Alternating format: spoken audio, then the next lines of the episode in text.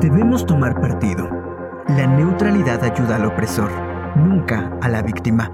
El silencio ayuda a quien atormenta, nunca al atormentado.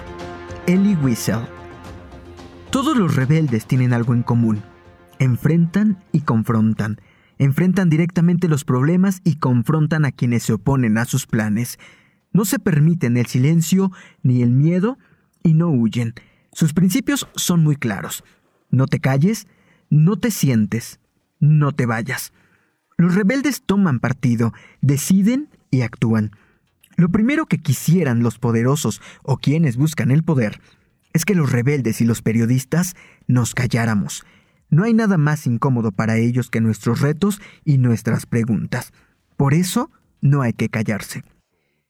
Quienes tienen el poder quisieran vernos sentados o darnos la orden de sentarnos, pero la inacción no es una opción. No hay nada más peligroso para una democracia que cuando nos sentamos ante el peligro de ideas discriminatorias y autoritarias. Por eso, no hay que sentarse.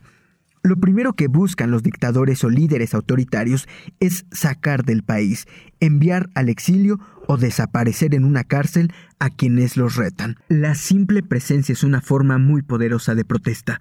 Sobrevivir en un ambiente adverso tiene un enorme mérito. Hay que estar convencidos de que, al final, vamos a ganar. Por eso no hay que irse.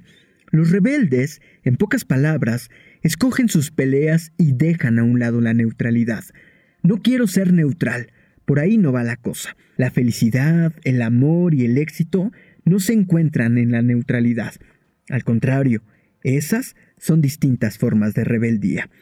No basta ser neutral ni en el periodismo ni en la vida. Todos necesitamos un poquito de rebeldía.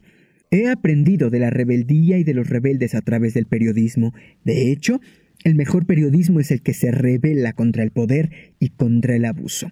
Ser objetivo y neutral, solo profesional, no basta. El buen periodismo siempre es antagonista del poder. Me encanta ser periodista.